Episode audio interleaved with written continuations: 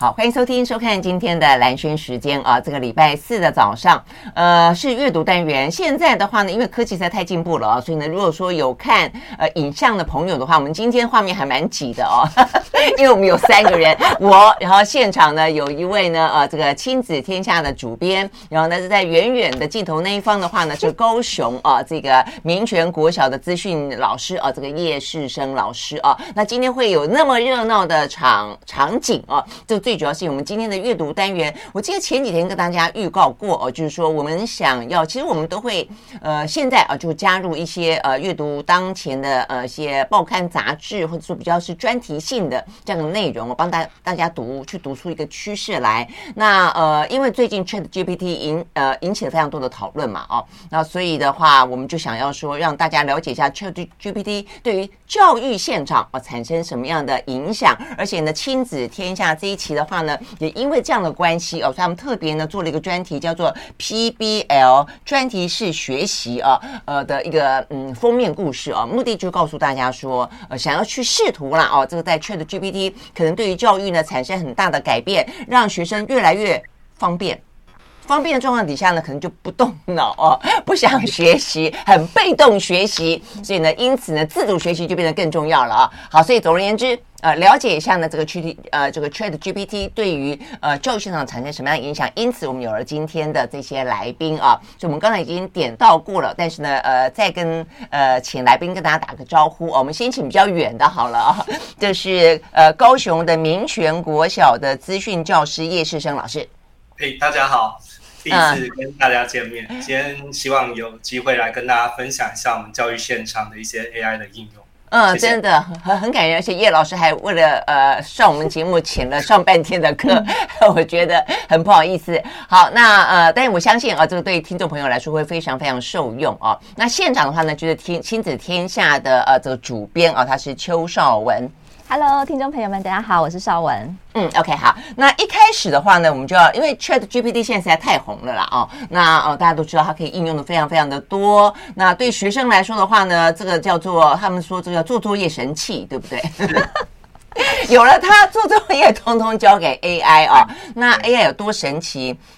呃，给镜头前的这个听呃观众朋友看一下，这听众朋友就是说，我现在秀了一张狐狸的照片，这有点像是日本的呃童话民间故事啊，这个狐狸嫁女儿。我的印象中啦，这个呃日本的北边啊，其实森林里面有很多的狐狸。我还记得黑泽明的呃的的电影里面就有一个呃非常有名的啊这个。嗯，它中间就是有一段狐狸嫁女儿的呃这个影像啊，那所以呢，狐狸这个画面呢是叶老师去让 AI 生成的，要不要跟大家聊一下？所以呃，这个为什么你会要做这只狐狸？好，呃，因为我在网络上会接受各样的资讯，然后有一天我的朋友就跟我说，哎，AI 可以生出一些图片，嗯，那我就开始思考它跟我的课程之间可以有什么连接。呃，所以我要测试它最好的方式，就是说，我就把以前我跟我小孩说的床边故事的里面一小段，我设计一个狐狸村长，那狐狸村长应该是很有威严的，那他就化身为人形，进入一个呃民区，对，进入一个村庄之后，后来发生了一系列的故事。哦，所以你有形容说他是村长，难怪这个狐狸长得比较像个长老一样。对，我还希望他加入一些沧桑的感觉。哦，还有沧桑的感觉，有有有，就是他的那个脸部的表情，我特别去加入一些形容。嗯、那因为呃，早期的 ChatGPT 可能就是早期的 Midjourney，它可能没有办法接受很中文的东西，所以我就请那个呃 ChatGPT 帮我翻成英文，再导入给他。就形成了这个东西，OK。那后来因为做了这东西之后，我我有一个不错的经验之后，开始思考说，那我怎么让我的学生体验？嗯，他们搞不好比你更早体验，他们搞不好就已经去生成 所有的东西。其实，在我们教育现场有一个要特别关注的地方是，目前它是禁止十三岁以下的学生使用。哦，然后我们国小阶段在十三岁以下。所以我们的体验方式是，呃，我我去在荧幕上，根据他们提供给我的文字，我去帮他们生成我没有直接让他们做，这我必须先说明。哦，所以你是说我们教育部有这样的规定吗？哎，没有，就呃，在我们使用的资讯伦理上面，有很多服务是十三岁以下的孩子不能用。啊，真的？那你真的你相信十三岁以下的孩子没有用吗？但是我们在教学，我们要我们要遵守，你要遵守啊，了解了解。教室里要守法，在教室里要守法，在教室外面老师就管不到了，就是了。哎，对，但是其实我是鼓励家长带他们。嗯嗯，因为这个趋势已经走到这个境界了，所以我甚至写了教学文件给家长，教他们使用。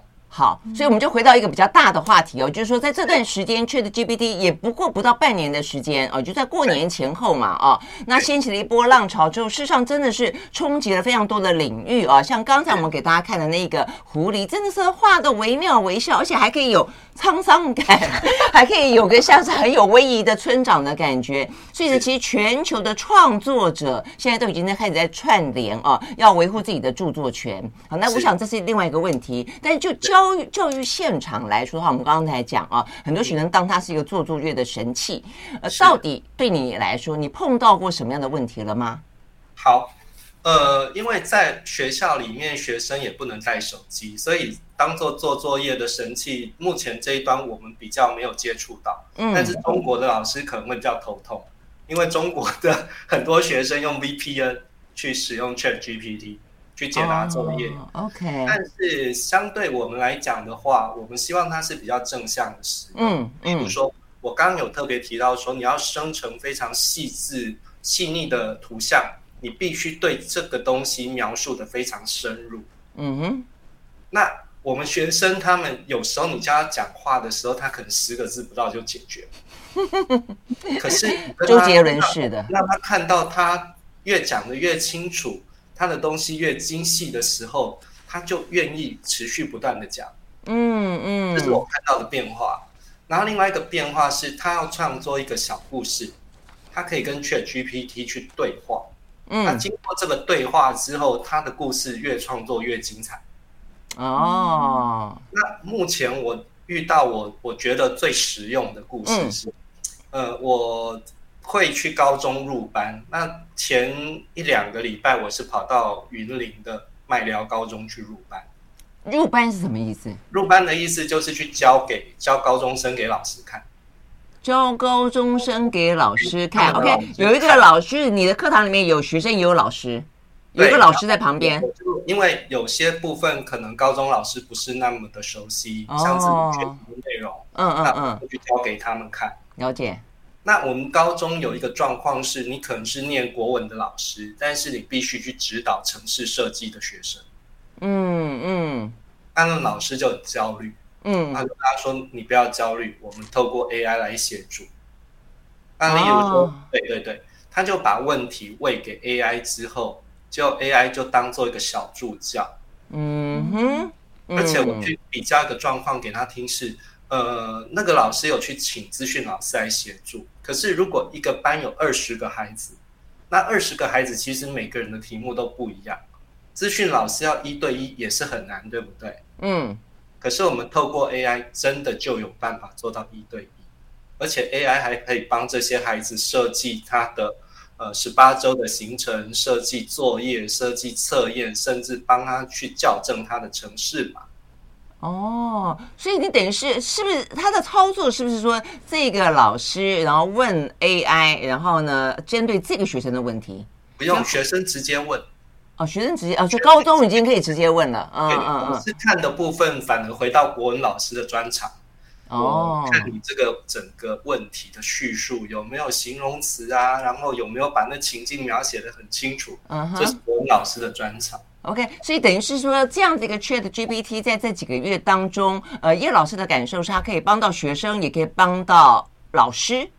对，而且是个别化的帮，嗯、这个是以前我们教育现场很难做到的一件事情，就个别化。嗯嗯，学生可以按照自己的需求去处理这一段。嗯嗯，像老师，我的同事最常用的是，他可能要生出一个表格，或者是写一份计划。嗯，但是。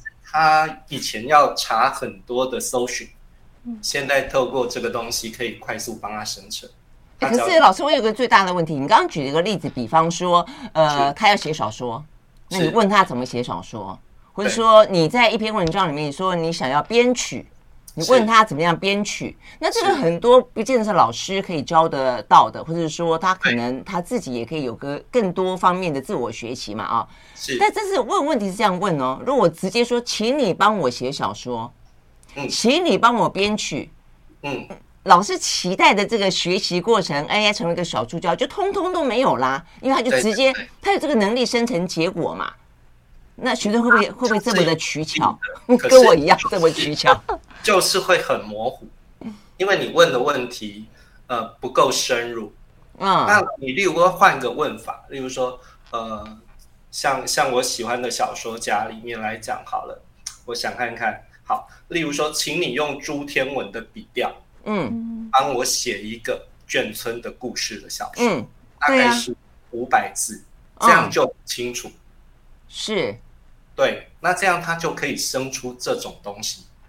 但我的意思说，他就变成他帮你完成了，而没有他教你怎么做。对，目前，但是目前有人是慢慢设计成说，他可以去协助你一步一步的完成。例如说，最近可汗学院提出来的一个解决策略，在解决过程中，他不直接给你答案，嗯，他是一步一步带着你做。哦，他可以不要给你答案吗？对。哦，但是你必须去，你必须再去透过一些城市去调整它。嗯嗯，好，好，我们先休息会儿，再回到现场啊。呃，会问这个问题，当然就是要要想象你比较极端的结果了啊。如果说一步一步的问一些怎么做、怎么做、怎么做，听起来我们待会儿可以深入来聊啊。它可以发挥一些呃从旁教育的，甚至你这呃这个教教室里面多了很多的小帮手。但是怎么样避免它一步到位就直接呢 由 AI 来取代啊，来取代学生该要做的一些事情呢？我们休息，马上回来。I like 103, I like radio。好，回到蓝轩时间，在今天的阅读单元，我们阅读趋势啊，这个阅读网络阅读呢，现在呢，Chat GPT 到底对于教育现场啊产生什么样的影响跟冲击？但同时来说的话呢，这些老师们、家长们呢，又在如何的呃慌张的阴影啊？现在已经找出一些方法来了啦啊，法或者做法，那学生又应该有什么样的心态去面对？嗯，好。呃，我就举我们刚刚讲的那个自主学习的例子好了。嗯，好，那学生是这样子的，我们我们一开始会引导他，例如说，学生要用 Python 写一个贪食蛇的游戏。嗯，那这 Python 是一种程式语言。对，学生就这样问他说：“我要用 Python 写一个贪食蛇的游戏，请给帮我规划十八周的哦那个行事历。”那他就会帮你规划出来了。OK，那规划出来之后，接着学生遇到的问题是，他可能完全零基础，对不对？所以你就跟他说，呃，请就上面的基础，再帮我去呃提供一些线上学习资源，需要网络连接。他就啪又帮各种帮你提供各式各样的线上小工具之类的。嗯，对。那我们再进一步问他，因为 AI 喜欢人家一直追问他，那 这样子，换一个问题问他，嗯，呃，可是我还需要一点测验来验证我到底学会没？哎，所以请给我一点测验。哎，配他，他又把测验列出来了，嗯，列出来之后你就开始写程式，对不对？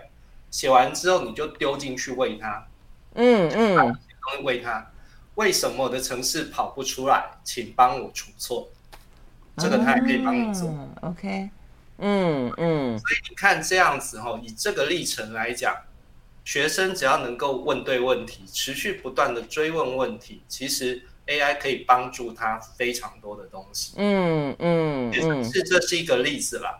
那可能包括国文的部分，我可能写一个作文，写到后来我真的没有其他的思绪了，我就把我前面一小段丢进去给他，说帮我接写。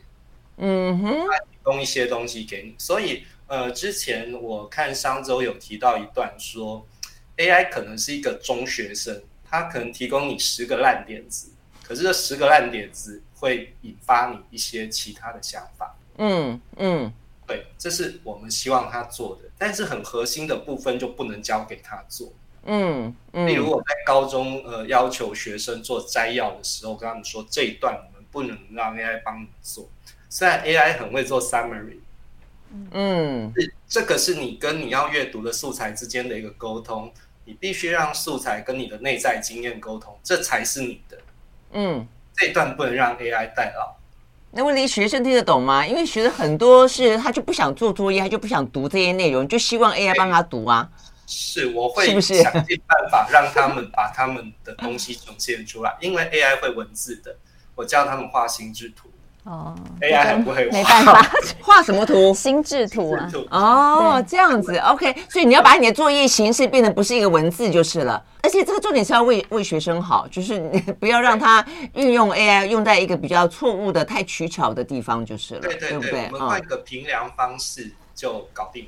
哦，对啊，而且我发现叶老师事实上你，你你在你的文章里有讲到说，其实你有问 Chat GPT，问问他自己哦，分析自己的优缺点嘛，对不对？他其实也非常的平如实的告诉大家说，他觉得他自己的东西文本生成的文本可能不够独特，不够创新，是，嗯，对不对？所以他就不具有呃，不具有这些呃情感性跟一些经验性，对不对？没错。嗯，然后还有一点是我们在教学现场会思考到的，就是说，如果学生今天要查的资料，因为 AI 有一个特性叫做一本正经瞎扯淡，然后你还会以为他讲的是对的，嗯，那所以如果我们是需要学生说，哎，你还需要看原始资料的，我们会建议到微软的 Bing 里面去问。因为他会把所有他参考的东西都列出来，嗯，那这样子你就有机会追回原始资料去看。不过老师刚刚讲的说，并会把这个参考资料都列出来，更这更更适合研究所的论文了，有没有？对，是，所以对不对？就第一枪了。东海大学他们就说，只要你的结果正确，你要不要用 AI，我没有意见。啊，这样子吗？啊，嗯，对，嗯，OK 啊，所以现在东吴大学这么的开放哈，现在大学其实都陆续在处理这一块，包括像台大，你的资料如果是 AI 生成的，在参考的来源里面，它有一个特殊的书写格式，你要这样列出来。嗯，对，其实大学有在动，对，我知道有在动，但你一说他们已经有了结论了吗？所以。台大也有结论了，在持续不断的演进中。台大有提供一个规范，嗯，就是学生如果要使用这一些 AI 的东西的话，它有一些规范，请你要遵守。嗯嗯嗯，台湾几所大学，它不是完全防弊的心态，嘛，就是你要有一些出处或者你怎么协作嘛，对不对？嗯，对，我我觉得怎么协作，当然一定可以很好，像刚老师举了一些例子啊，但是我觉得最基本的那个呃防弊，就是那个底线画画在哪里，我觉得这这也还还蛮重要，就是了。OK，我们休息了再回来继续聊。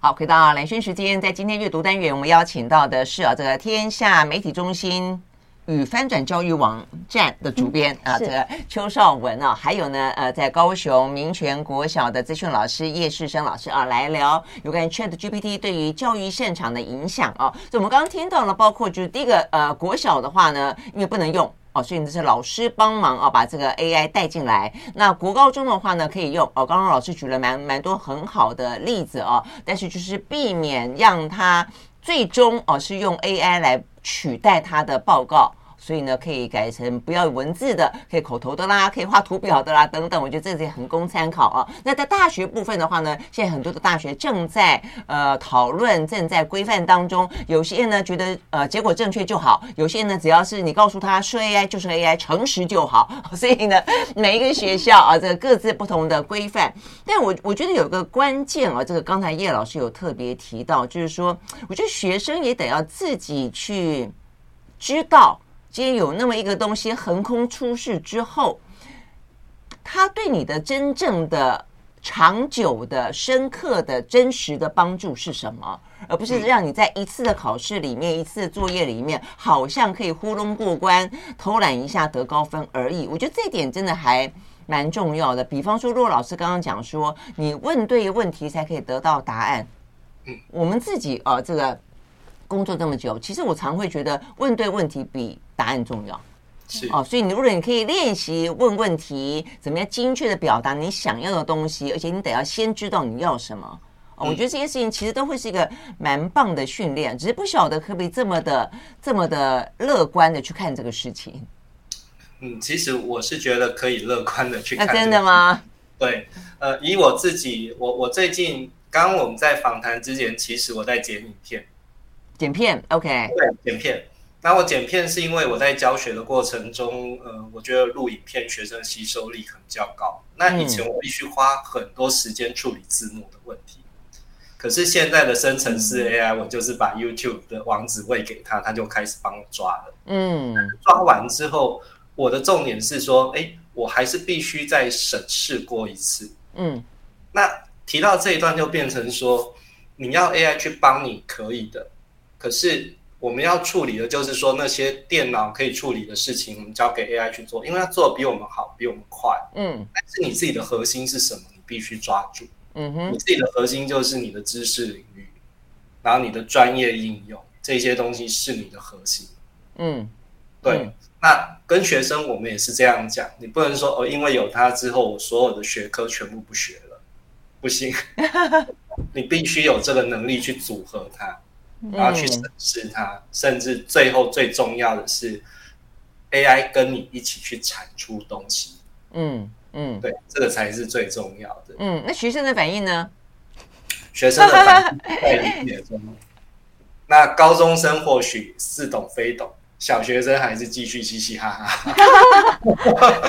对，但是我们不能不说，因为变得太快了。对。对，这整个一个 AI 下，特别是他刚刚强调的是，它是生成式 AI。嗯，以前我们可能没有办法感受它直接表现出来给你，但是现在它就直接表现出来给你。嗯，对，对呀、啊，所以我觉得以前，比方说考试还要什么聘枪手啊，带小抄啊，我觉得现在有了这个 AI 根本不用了。当然，你可以规定他不要带手机进去了啊、哦，但是平常的话呢？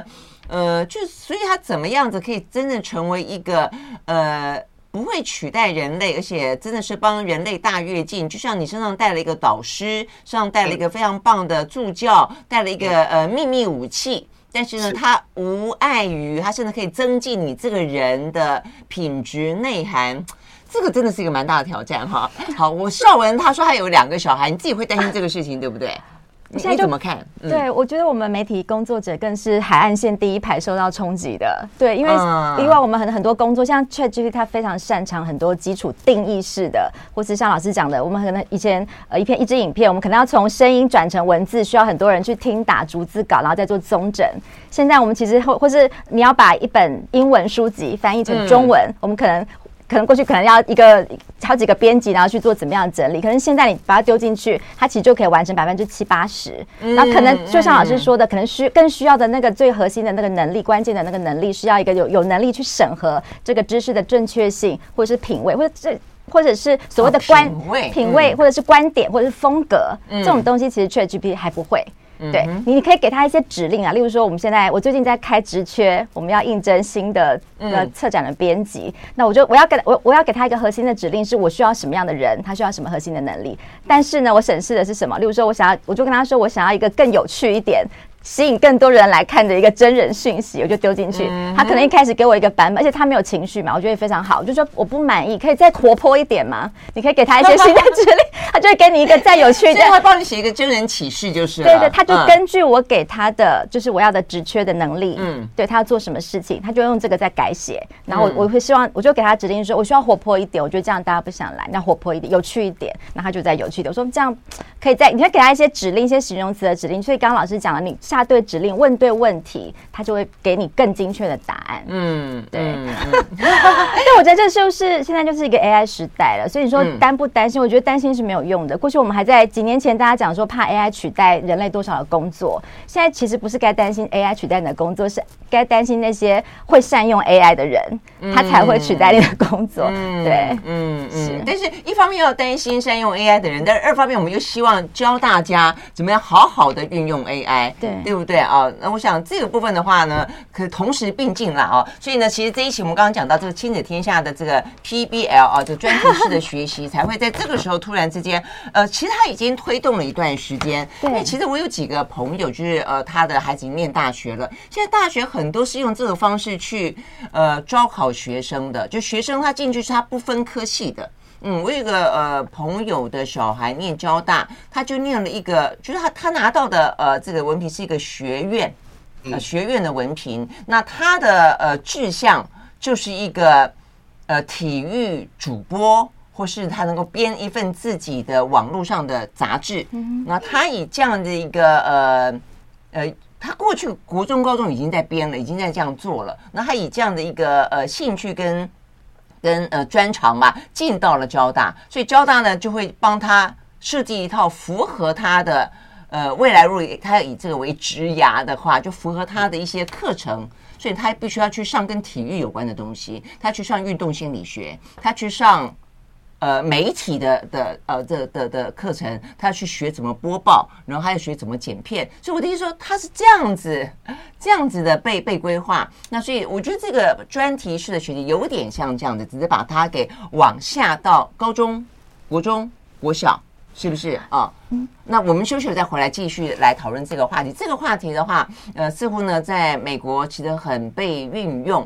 哦，那所以呢，亲子天下还派人到了美国现场去进行访问，哦，看看他们这个教学现场怎么样运用这样的一个做法哦，很有意思哦，真的很有意思。我们休息了，马上回来。I like 103, 好，回到蓝轩时间，在今天的阅读单元，我们邀请到的是亲子天下的主编啊，这个邱少文，还有呢高雄明诚国小的老师啊，这个叶世生。好，那接下来让邵文聊聊这个有关于呃专题式的学习啊，这是什么？然后你们为什么觉得在这个时间点上特别重要？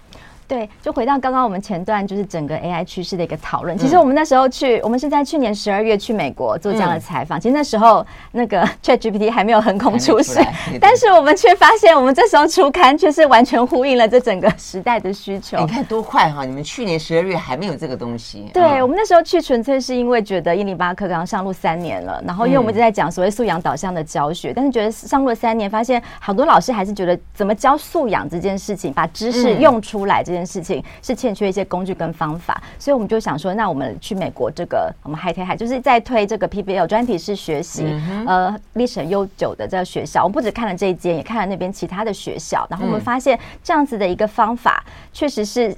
大家说，呃，所谓的知识学习，我们过去在传统在课堂里面，它其实是个去脉络化的学习，分科的。嗯。但是面对现在这么样快速的一个时代的变化，其实你面对的问题全部都是不分科的，都是都是必须跨领域的。没错没错。嗯。那我们还在用传统的方式学习吗？就是对，大家一直想要找到更好的一个学习方式。那就像刚刚兰萱姐讲的，其实这个不是一个全新的。教学方法，其实，在台湾本来就有，但是为什么大家好像隐隐约约知道它是什么，又好像感觉上没有一些系统性的变化在发生呢？那确实就是在中小学，我们就是那个学科领域，确实还是蛮蛮明显的。我觉得应该是不好操作，有可能教育现场可能不好操作，而且他也很吃老师的一些经验跟带领。因为老师如果自己也没办法跨领域教学，或者说我们的课程怎么样去安排，让他可以跨领域，我觉得这个都是需要一些设计的。对，那我们实际去了现场，我们就去了学校，整个在推。所谓 PBL 教学的这个学校，或许大家如果有机会，也可以购买我们这期杂志看一下。因为其实他在那里，我们在那里感受到的就是整个满满的学习动机。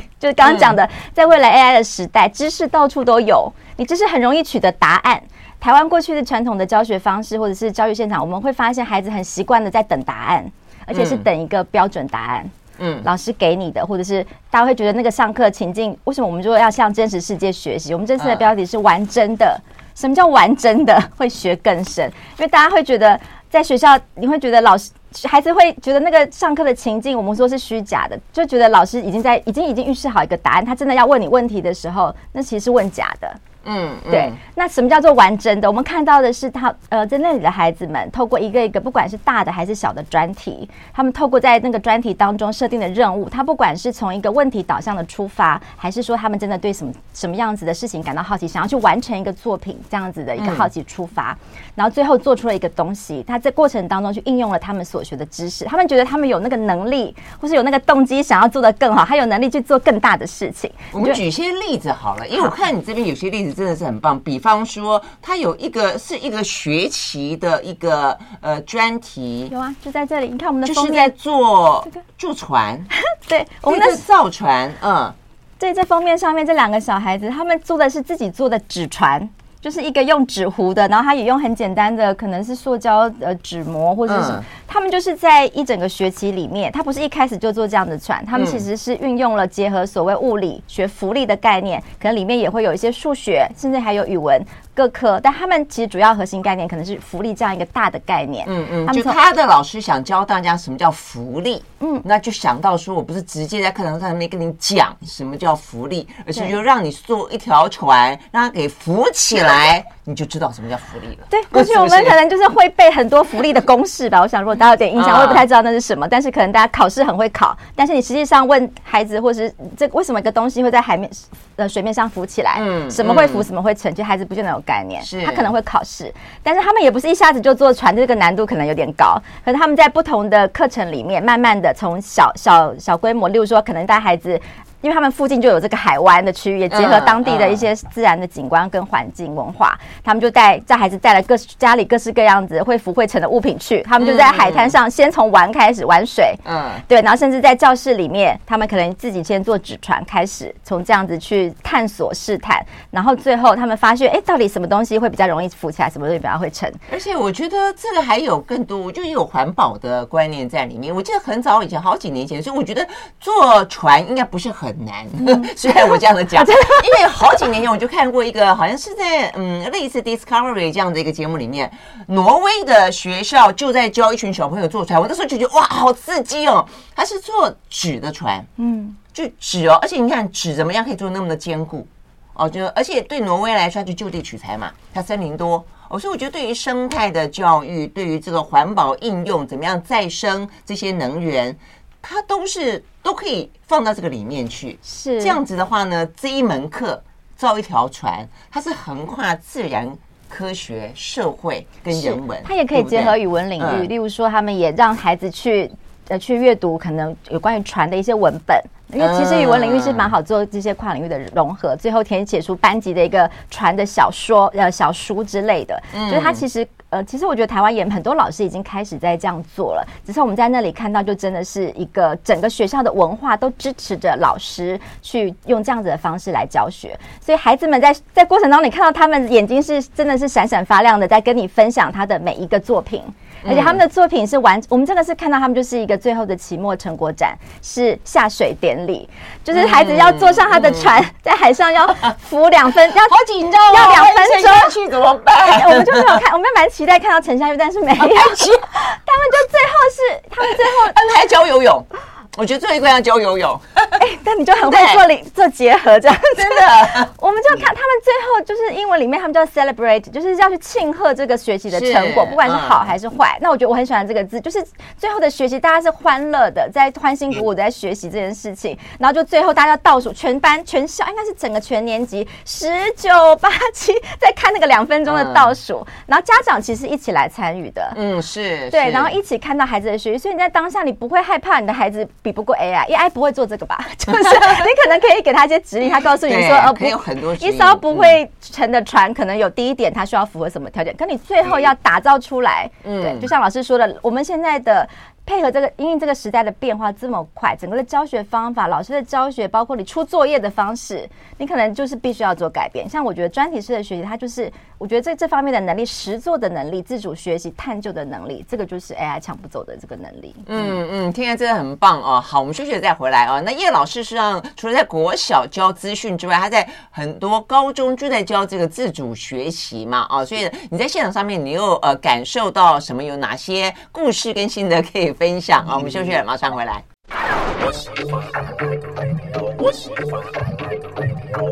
好，回到兰萱时间，继续和现场邀请到的邵文，还有呢这个叶老师来聊天啊，聊呢这个阅读整个呢 Chat GPT 对于教育现场带来的趋势跟冲击跟影响啊。好，所以老师，那你你自己呢？你在呃这个自主学习，我们刚刚讲到它到底好不好在教育现场操作？呃，听起来真的是很棒，但是呃国外的教育的观念本来跟台湾就有点不一样。台湾的即便再怎么样子，每一年修，每一年改，改的大家这个头昏脑胀。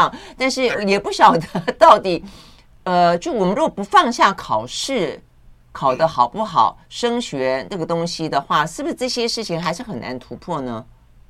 确实很难突破，因为我们在高中是有办法带自主学习，很重要的一个关键是，很多大学会拿它当做看待学生的一个工具，而且它又有排课程。嗯，嗯，在小学端，如果说是做 PBL 的话，以以我自己的经验，比较有可能是在社团实施，因为高年级会有社团课，嗯，对。但是如果说没有这个课程的话，我们会发现我们会错失很多学生。嗯嗯。例如说，我我在台东高中曾经遇过一个学生，他用十八周写了一本十万字的原著小说。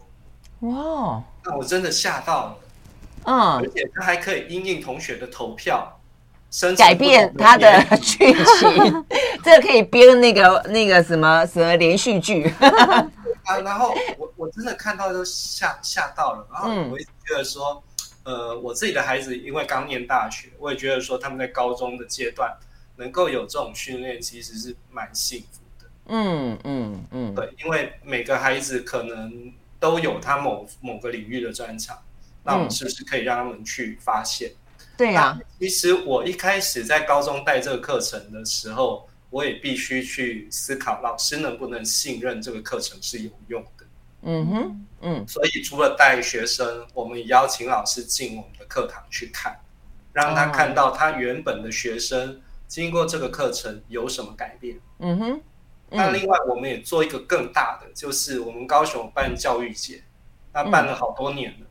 我们会让学生他探究实作做出来的东西，我让他有一个舞台可以发表。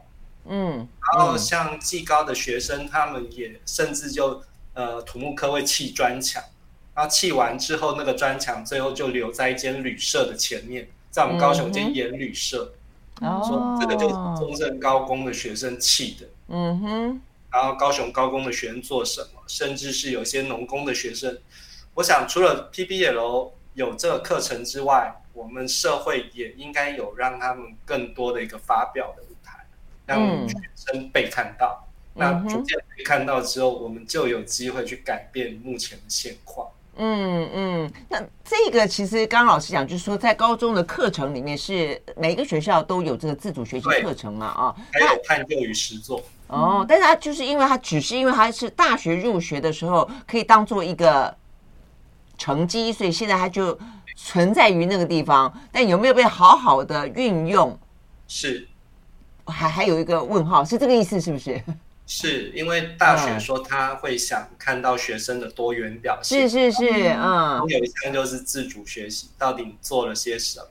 对，所以我想叶老师跟这个邵文的意思，包括我看这个书里面你们访问的那个李吉仁老师，他也接受我们部门的访问，就是是不是希望这个专题式的学习是希望让他不要因为只是因为大学入学可以有帮助，所以大家才勉为其难的编一个课程在里面而已，而是希望说他真的，所以更。开阔的被运用，因为他在 ChatGPT 的冲击底下，他扮演很重要的一个帮助孩子自我。学习、自我探索、自我认知的一个很重要的一个起点，是这个意思吗？哈，我我反而会反过来讲，就是现在课纲的一些修订下面，在高中有这样子的一个空间啦。嗯嗯，其实是我比较正面看待，就是其实，在高中有这样自主学习的课程、探究与实作的课程，其实老师可以利用这样的课程，好好的利用来做。因为以前老师会认为我就是要赶课，我没有时间、没有机会来做这样子比较专题式或是同整性的这种的课程的发挥。那我觉得在高中端现在有这样的空间，那在小学端，老师可能就说我小学。没有时间，或者我国中我就要拼升学。但是我觉得应该要老师们应该要反过来讲，现在你教这么多，其实这些东西你问 ChatGPT 就已经知道了，你还需要赶赶课赶成这样，然后把这些东西教了这么多这么满嘛？你真的应该要给孩未来孩子什么样的能力？那我们会希望说有这样重新的思考，而且过去可能在中小学端里面做这种专题式的学，它可能比较是外挂式的，或者最后一个课堂的作业。然后或者是一个活动啦，大家 for fun，嗯，但事实上它有更多可以跟知识扣连结合的这个机会。你其实是可以把它跟真的呃真实世界学习，或是孩子们一些有挑战性的任务放在里面。那甚至是它也可以不要，因为可能过去大家会变成一个回家作业，变成是家长在做，你知道吗？就是是是，以前都是这样子啊。就是你暑假寒假作业做，然后其实都家长在完成这条船。但事实上我们看到的是，它是综合在整个课程里面的一部分。对对对，就是在课程上面，其实你就。就可以把你的这些知识领域结合进去，然后做这样子的设计跟编排。孩子是在课堂上以这为主体的话，我觉得他可能可以，可以，他可以贯穿整个整个学期。那我们也看到，确实这现在也有很多学校把它做成校定课程的一部分，慢慢做这样。我觉得是慢慢的推进。我们也带回美国的经验，以及我们在这次今年我们亲子天下有做教育创新一百的募集，我们募集一百个在做类似这样子好的这种专业式学习、这种精神自主探究精神的团队。我觉得要。好的经验要跟大家分享，大家才知道怎么做。那你所有的专题，你不是从零开始？嗯，像我觉得美国的这个船，我觉得什么东北角、基隆的学校应该也都可以复制，或者是有一些经验的学习，不同的特色，不用从零开始啦。对对，嗯。那我就觉得这样的推动，或许就可以带来一些比较系统化的改变。嗯嗯。刚刚邵文讲到说，像国小的话呢，有老师可能会有些东西担心教不完。我心里心里面在想说，国小国小要教什么东西会要到教不完？国小不是让孩子去玩嘛？对不对？在玩中学习，然后呢，呃，有一些人际关系，有一些社会性，然后有一些群体的互动。对，这个在专题学习，它其实是鼓励是协作的。对不对？刚刚讲的什么沟通、协作、人际关系、分组讨论，其实，在这样的学习当中，其实就是一个最好的学习方式。但我相信，可能这个观念也需要不断不断的被打、被被宣导，让大家知道，其实有更好的方法。嗯，嗯，OK，好，所以呢，这个就是我们讲到可以更主动的、更积极的、更开阔的啊，是去运用结合这个专题式的学习，让大家可以站在 ChatGPT 的肩膀上。我们常常要站在巨人的肩膀上，我们这一代的年轻人可以站在 ChatGPT 很多科技的肩膀上啊，做更多符合自己兴趣、跟专长、跟能力、跟才华的事情。好，今天非常谢谢叶老师，还有上我们到我们的现场来跟我们聊天，谢谢、哦，谢谢谢谢谢谢老师，拜拜，拜。